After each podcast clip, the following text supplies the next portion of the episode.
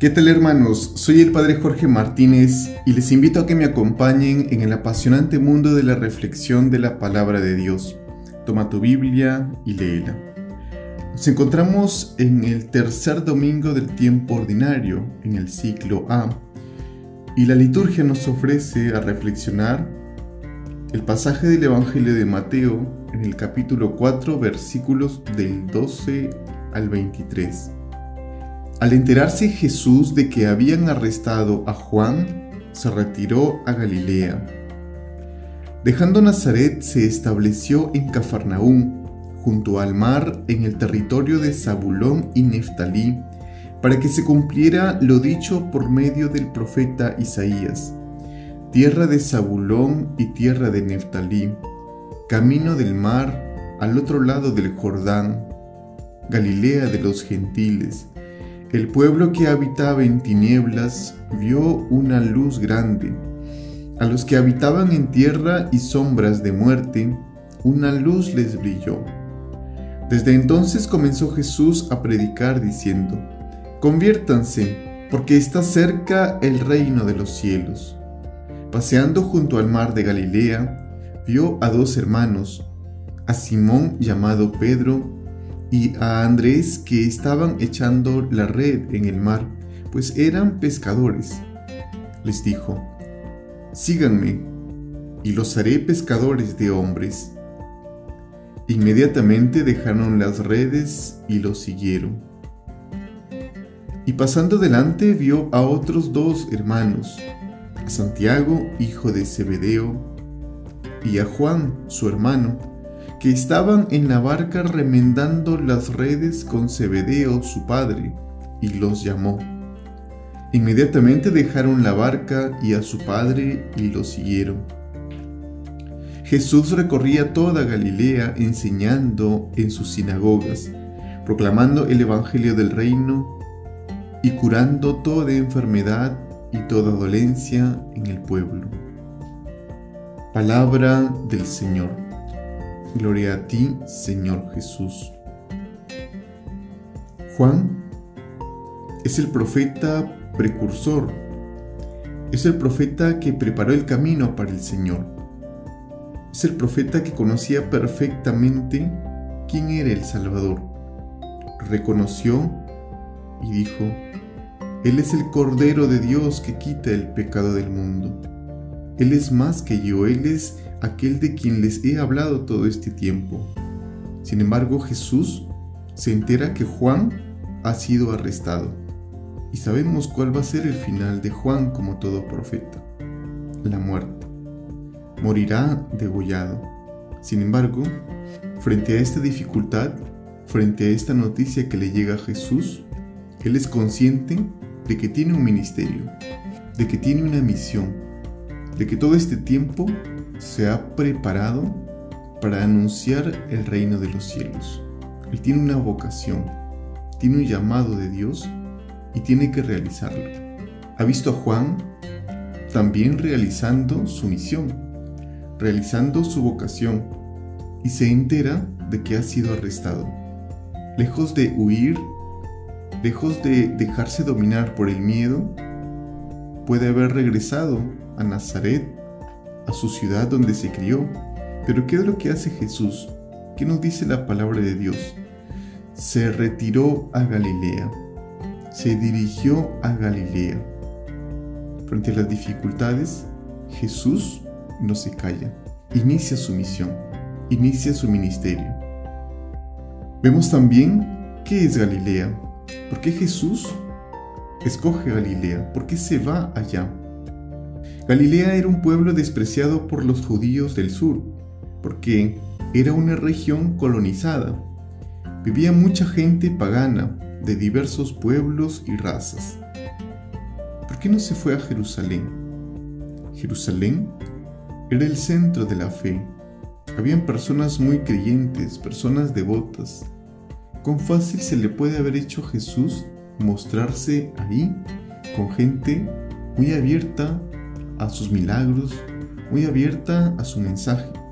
Pero Jesús no se va por lo fácil. Tampoco inició su ministerio en Nazaret, que era el lugar donde se crió, era el lugar donde vivió mucho tiempo, pues es el sitio de confort. A veces, hermanos, nosotros podemos estar así y podemos pensar ahora cuál es nuestra Galilea, cuál es nuestro Jerusalén, cuál es nuestra Nazaret. ¿Cuál es nuestro Nazaret? Tal vez nuestro entorno, lo más fácil, nuestra casa, nuestra propia familia, y no nos atrevemos a salir de ahí. ¿Cuál es nuestro Jerusalén? Aquel lugar en el que nos sentimos cómodos porque todos creen como yo. ¿Y cuál es nuestra Galilea? Aquel lugar difícil. O aquella persona con un corazón duro. Es ahí donde debemos llevar nuestra misión. Es ahí donde debemos anunciar el reino de los cielos.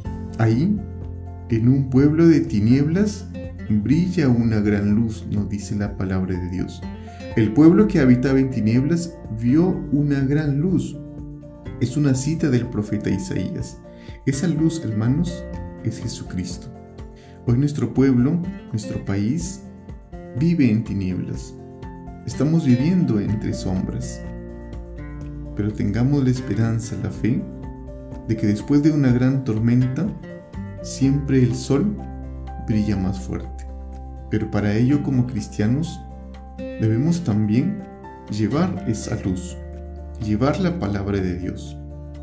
Conviértanse, dice la palabra de Dios.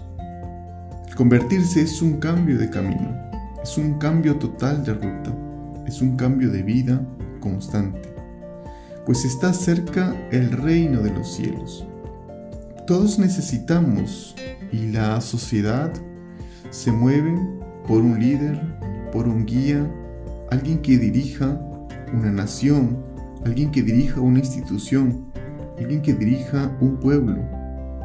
Eso es natural en el ser humano. Hermanos, Jesucristo es nuestro Rey. Jesucristo es nuestro líder. Jesucristo es nuestra guía. Aquel que quiera ser el primero que se haga el servidor de todos, nos dice Jesús. Amen a sus enemigos, recen por ellos. El que quiera seguirme, cargue con su cruz y me siga. Este es nuestro Rey. ¿Encontramos algo parecido con los reyes de ahora? ¿Encontramos algo parecido con los líderes de ahora? ¿Encontramos algo parecido con los directores, presidentes, alcaldes de la actualidad? No. Porque Jesús constantemente va a contracorriente. Ese es nuestro rey y quiere que también nosotros reinemos así. Estamos en un país en conflicto. ¿Saben por qué? Porque Jesucristo no reina en nuestro país. Porque Dios no reina en nuestro corazón. Porque Jesús no dirige hoy nuestra vida. Porque no respondemos a la llamada de Dios. Porque buscamos nuestros propios intereses. Cada uno busca sus propios intereses y no le importa los demás. Cada uno va a Nazaret o a Jerusalén, pero nunca a Galilea. Estamos cómodos con nuestras propias seguridades. Nos dice también la palabra de Dios. Paseando junto al mar de Galilea vio a dos hermanos, a Simón llamado Pedro y a Andrés que estaban echando la red en el mar. Eran pescadores. Síganme, les dice Jesús, y les haré pescadores de hombres. Inmediatamente los siguieron. Jesús siempre está en movimiento. El mar es signo del mal, es signo de incertidumbre, es signo de problemas, de caos, de inestabilidad. Las redes tal vez representan mi trabajo, mis ocupaciones, mis pasatiempos. Ser pescadores de hombres pues es ser ayudantes de Jesús a proclamar el reino de los cielos. Ser pescador era uno de los oficios más difíciles en tiempo de Jesús. Era algo arriesgado, era algo temerario, era algo inestable. A diferencia, por ejemplo, de los agricultores en tiempos de Jesús, que sabían cuánto tenían que sembrar y de acuerdo a lo que habían sembrado, pues iban a cosechar pues sabían cuándo tenían que sembrar de acuerdo al tiempo. Si había lluvia, si no había lluvia. Había cierta estabilidad, cierta seguridad de que iban a cosechar, de que iban a obtener un producto. Sin embargo, los pescadores, al adentrarse al mar, al adentrarse al caos, al adentrarse a la incertidumbre, pues no sabían siquiera si iban a regresar con pescados o si iban a regresar con vida. Jesús escoge a pescadores, Jesús escoge a gente arriesgada, a gente capaz de dar la vida por los demás. Y hoy también nos llama a cada uno de nosotros como cristianos, a que le ayudemos a proclamar el reino de Dios, a que seamos luz en medio de las tinieblas, a que seamos mensajeros de paz en medio del caos. Luego Jesús sigue pasando, encuentra a Santiago, a Juan, hijos de Zebedeo, remendando las redes. También los llama, ellos dejando la barca, dejando a su padre, dejando todo, lo siguen. Y pasó curando toda enfermedad y toda dolencia en el pueblo. Están remendando las redes. ¿Cuáles son nuestras redes? ¿Qué ocupa nuestro tiempo? ¿Qué es aquello que estamos remendando? Jesús nos ofrece un nuevo trabajo, nos ofrece una nueva ocupación, la evangelización, anunciar el reino de los cielos, cambiar las redes por la palabra, cambiar esa ocupación por la palabra de Dios. Dejaron la barca y a su padre. El seguimiento de Jesús es radical, es exigencia, es muchas veces contradicciones familiares. Jesús pasó curando toda clase de enfermedad. Jesús, hermanos, viene a sanar, a sanar nuestro cuerpo, a sanar el alma. Pero hay que escuchar su llamada y responder.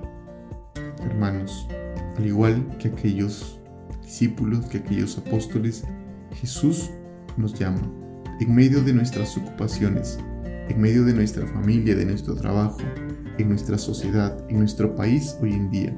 Jesús nos llama a anunciar el reino de los cielos, pero tenemos que verle, tenemos que experimentarlo primero.